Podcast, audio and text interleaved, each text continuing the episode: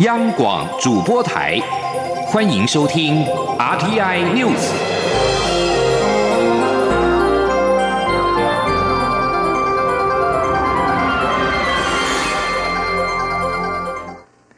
各位好，我是李自立，欢迎收听这一节央广主播台提供给您的 RTI News。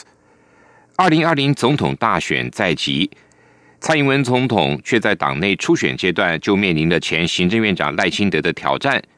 蔡总统今天南下高雄面对支持者时，除了强调他从二零零八年接任民进党主席到二零一六年担任总统以来，始终坚持国家主权。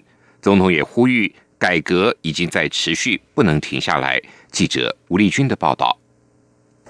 前行政院长赖清德宣布挑战二零二零总统大位，直接威胁早已宣布准备竞选连任的蔡英文总统，也让民进党这次的总统大选从初选阶段就陷入应得之争。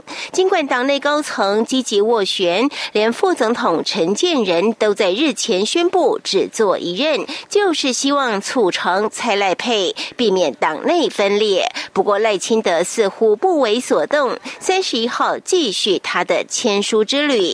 同一天，蔡英文总统则在总统府秘书长陈菊及行政院副院长陈其迈的陪同下，前往高雄文恒殿参拜。随后，总统也在上百名支持者热烈欢迎下，强调他从两千零八年接任民进党主席，到二零一六年带领民进党打赢总统选战，担任总统以来，始终坚持国家主权。即使面对中国的压力，也从未让步。总统说：“，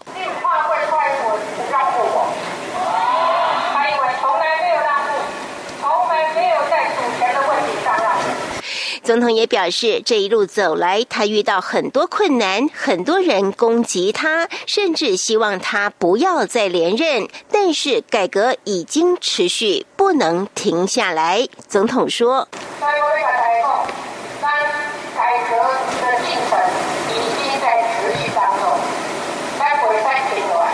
尽管绝口未提赖清德，但是蔡总统却是句句意在言外。中央广播电台记者吴丽君采访报道。尽管民进党的总统大选内选的积极促成蔡赖配，不过呢，赖清德从宣布挑战大卫开始，就直接向高雄市长韩国瑜较阵，希望在大选时能够跟韩国瑜进行一场君子之争。今天他回到老家新北市万里签书会时。针对韩国瑜在三十号在脸书 Po 文，被外界认为是韩国瑜是在暗示他不会参与二零二零的总统大选，对此赖清德则是持保留的态度。对于高雄市长韩国瑜三十号出席一场爱心演唱会，面对媒体追问是否参选二零二零总统大选，即兴唱出了“我坚持不考虑二零二零”，随后又在赖群组表示。就这四年的时间，会让大家看见自己履行诺言的决心跟毅力，让大家看见高雄的成长与改变。对此，国民党发言人欧阳龙今天则表示，国民党主席吴敦义近期之内就会去跟韩国瑜恳谈，在有结果之前，大家都不用做太多的揣测。而国民党初选一直都按其程在走，现在都还言之过早。继三二一江苏省。响水化工厂爆炸案之后，昆山台湾企业汉鼎精密金属公司今天上午也发生了燃爆事件。目前已经知道至少有七个人死亡，一个人重伤，四个人轻伤。汉鼎精密金属公司是台湾上市公司华福科技的子公司。江苏省昆山市政府的官方通报：上午七点十二分，汉鼎精密加工中心工厂的室外场地上。一个存放废金属的货柜发生燃爆，引起工厂起火，导致七个人死亡，一个人重伤，四个人轻伤。截至上午十点为止，事故现场已经清理完毕，事故原因仍在调查中。根据当地台商所提供的照片显示，爆炸威力十分惊人，引发的蕈状云般的浓烟直冲数百公尺高。中央银行日前示警，美中贸易战之下，若中方扩大对美国进口，台湾半导体恐怕会受到冲击最大。不过，台经院的学者指出，台湾半导体的一线厂商都强调，客制化服务难以被取代，加上美方高科技禁令持续，谈到冲击可能还言之过早。记者谢嘉欣的报道。美中贸易战持续，尽管双方协商近期露出曙光，紧张情势趋于和缓，不过战火仍未正式画下句点。中央银行日前在里监事会会后记者会发布的参考资料也示警，台湾仍需审慎应应可能的转单效应及供应链重组。且中方若承诺增购美国产品，可能对台湾出口到中国大陆产品产生排挤效应，尤其半导体可能会受到最大的影响。不过，台经院景气预测中心主任孙明德受访表示，我国半导体未必会受到冲击。他说明，台湾、韩国、美国半导体产业发展形态不同，韩国擅长低润，美国是做上下游垂直整合在一家公司。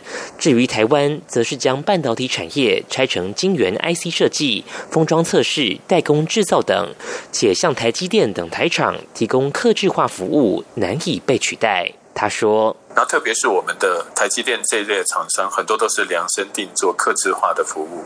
所以你说，呃，如果因为关税的问题，他去跟美国采购，然后不跟台湾买，我觉得可能未必是像央行讲的那么简单能够替代。第一个是因为台湾的厂商这种客制化的服务不是美商的强项。孙明德也提到，美方担心将高科技产品卖给中国，会帮助中方培养实力，因而寄出禁令。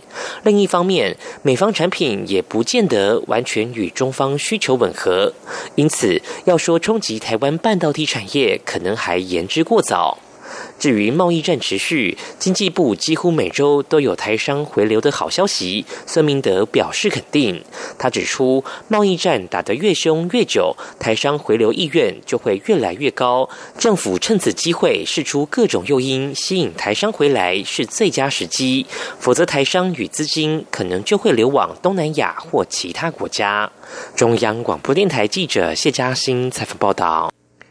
台北捷运的运量今天突破了百亿人次，第一百亿人次的幸运儿在上午的十一点三十五分出现在新庄站，可以免费搭乘捷运一年，以及获得价值超过新台币三万元的笔电。前后各五名的旅客也都可以免费搭乘捷运三个月。土耳其今天举行地方大选，总统埃尔段形容这次选举关乎国家存亡。由于土国过去十多年的经济维持强劲走势。埃尔段得以主宰土国政坛超过十六年，成为土国现代史上最受欢迎也最具有争议的国家领袖。埃尔段带领的执政党正义发展党从二零零二年首度执政以来，历次的大小选举都没有输过，但这次地方选举可能会使正义发展党遭到重大挫败。去年土耳其的币值里拉。大幅的贬值超过百分之三十的冲击，使得经济走入衰退。土耳其这次的地方大选从土国东部时间早上的上午七点，也就是台湾时间今天中午的十二点开始投票，投票截止时间是在东部时间的今天下午四点，西部是下午五点。土耳其全国有超过五千七百万的合格选民，至于比较确定的胜选名单。可能会等到当地时间今天的午夜之后才会揭晓。乌克兰今天也展开了总统大选的第一轮投票，毫无政治经验的喜剧演员泽伦斯基渴望拔得头筹，挺进第二轮的决选。现年四十一岁的泽伦斯基曾经在电视连续剧里扮演乌克兰总统，他在竞选活动期间誓言要打倒乌克兰根深蒂固的贪污腐败。使得他从原本不被看好的局面，变成了乌克兰总统大选的三大巨头之一，气势跟支持度甚至都领先现任总统波罗申科跟前总理提摩申科。这次大选对选出人民所期待的领袖至关重要。新总统将面对面临俄罗斯的压力以及乌克兰东部的分离作乱。根据路透社报道，目前没有任何一位候选人渴望赢得过半数的选票。直接胜选而不必进入四月二十一号的第二轮决选，因此泽伦斯基几乎笃定进入第二轮决选之后，剩下的一个决选名额将是由波罗申科跟提摩申科争夺出现的机会。以上这一节 RTI News 由李自力编辑播报，谢谢收听。